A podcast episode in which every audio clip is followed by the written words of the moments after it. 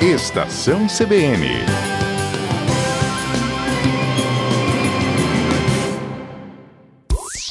Tecnologia e novos negócios, com Everton Andrade.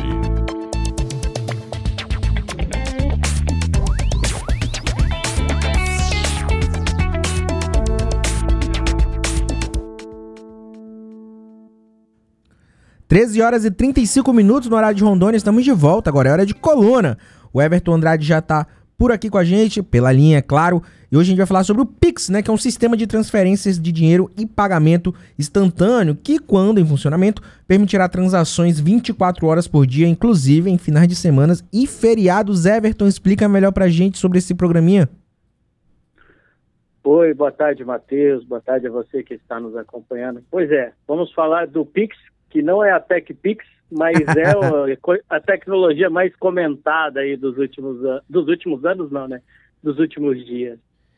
Bem, como você disse, a gente está comentando tanto sobre essa tecnologia que vem sendo desenvolvida pelo Banco Central, uhum. porque ela vai começar a entrar em funcionamento no começo do mês que vem.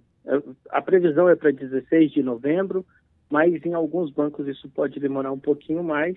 Mas agora nós já podemos começar a fazer nosso cadastro. Desde o começo do mês, as instituições estão começando a fazer o, o cadastro. E como você disse, ele promete funcionar aí 24 horas por dia, todos os dias do ano, tá? inclusive feriados e finais de semana. E também a questão da transação instantânea, que é diferente da maioria das tecnologias que uhum. nós temos hoje. Então, o que nós temos aí para transferência de valores hoje é o TED, o DOC, né, que uhum. é popularmente conhecido, ou até mesmo o depósito dentro do, do terminal Sim. de autoatendimento. Isso só funciona no horário comercial e dias úteis. Então, eu já tenho uma limitação aí.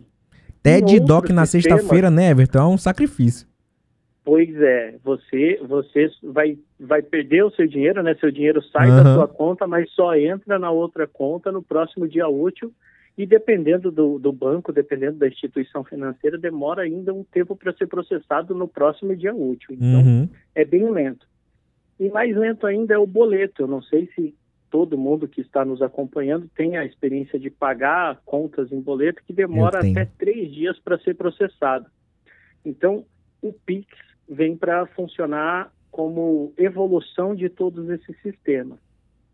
E todo mundo que tem conta corrente, conta poupança, ou até uma carteira eletrônica, que são aquelas contas nos bancos digitais, poderá utilizar esse sistema que vai ser Sim. implementado pelas instituições que ele já utiliza. Isso é importante frisar, porque apesar de ser uma tecnologia do Banco Central, você hum. vai começar a utilizar através da sua conta. Você não vai precisar instalar nada novo, uhum. você não vai precisar é, instalar um plugin no seu navegador ou instalar um novo aplicativo no seu celular, não.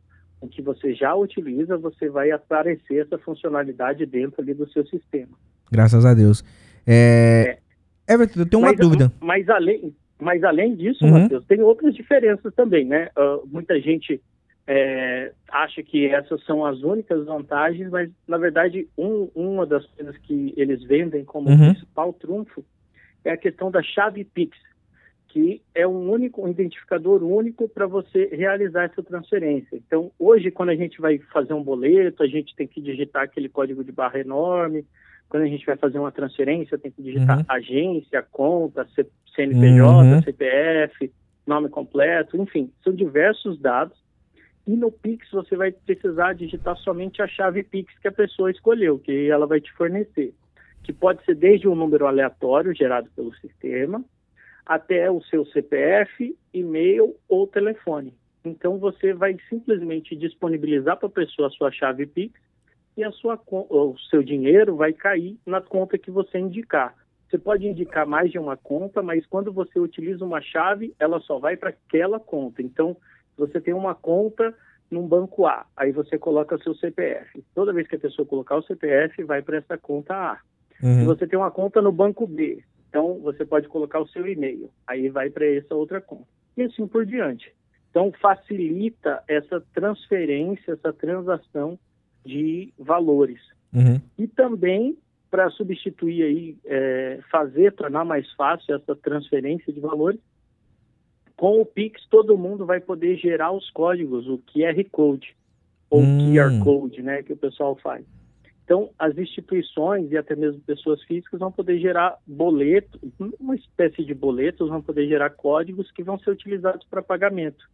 Então, para a pessoa física, isso vai ficar bem fácil. Para você que é microempreendedor, que está começando seu negócio, você vai poder gerar códigos para receber pagamentos instantâneos. Então, isso é uma coisa bem interessante que o Pix vem prometendo. A ideia é mudar a dinâmica de como vem acontecendo, tornar isso mais rápido, mais transparente e também mais dinâmico. Então, é uma modernização do sistema de pagamento brasileiro, que já tem em outros países, mas a gente ainda estava é, penando um pouco com essa dinâmica. Entendi. E eu tenho uma duvidazinha aqui pra, pra gente poder terminar, Everton. É o seguinte: aqui no Brasil, criadores de conteúdo, seja pra qualquer plataforma que for, seja vídeo, podcast, enfim, tem uma dificuldade de receber muito grande, porque a maioria desses pagamentos, né, é, de monetização são feitos por bancos de fora, bancos americanos quase sempre. E aí é uma dificuldade, porque tem conversão, alguns bancos não aceitam. É, o, o Pix vai poder ajudar esse tipo de, de formalidade, por- porque, por exemplo, às vezes o cara que faz vídeo e, e tem esses vídeos monetizados, ele precisa é, criar uma conta num banco de fora e desse banco mandar para algum, algum local aqui no Brasil. Enfim, é sempre uma, um- uma dificuldade muito grande. O Pix pretende ajudar de alguma forma esse tipo de situação? Ah, interessante você perguntar isso. Não, o Pix não vai substituir nenhum pagamento, sistema de pagamento estrangeiro. A gente só está falando de coisa interna mesmo, Matheus. Hum, então, essas bom saber. questões é, é porque o Banco Central, apesar de regular essas- esses sistemas de pagamentos do exterior, ele trabalha com convenções. Então, o principal sistema que nós temos é o SWIFT. Então, quando a gente quer fazer uma transferência, a gente utiliza esse sistema internacional chamado SWIFT. Então, é, mas existem outras soluções interessantes, como criptomoedas, existem outras soluções que já começam a ser implementadas no Brasil e quem é gerador de conteúdo, quem está buscando uma solução desse tipo, pode buscar. É verdade. Mas, é, mas é, é, é legal falar aí sobre a questão né, do, do regulatório, de como isso vai vir, porque o Pix também não vai substituir nada, gente. Apesar dele funcionar melhor do que o boleto, do que o TED, o DOC, ele não vai substituir essas funções. É uma questão a mais que você pode aderir ou não, conforme a sua necessidade. Muita gente acha até que esse sistema vai acabar com as maquininhas, o cartão. Acho isso um pouco precipitado, até porque a função crédito não é implementada no Pix. A gente está falando simplesmente de pagamento instantâneo de conta corrente, de valor que eu já tenho disponível.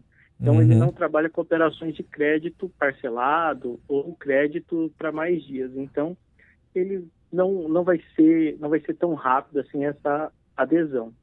E se você está pensando em fazer, é bom você tomar alguns cuidados também e realmente ponderar se você entra ou não nesse sistema, até porque já está tendo muito, muito tipo de ataque de engenharia social. Então é interessante você que está nos ouvindo ficar atento.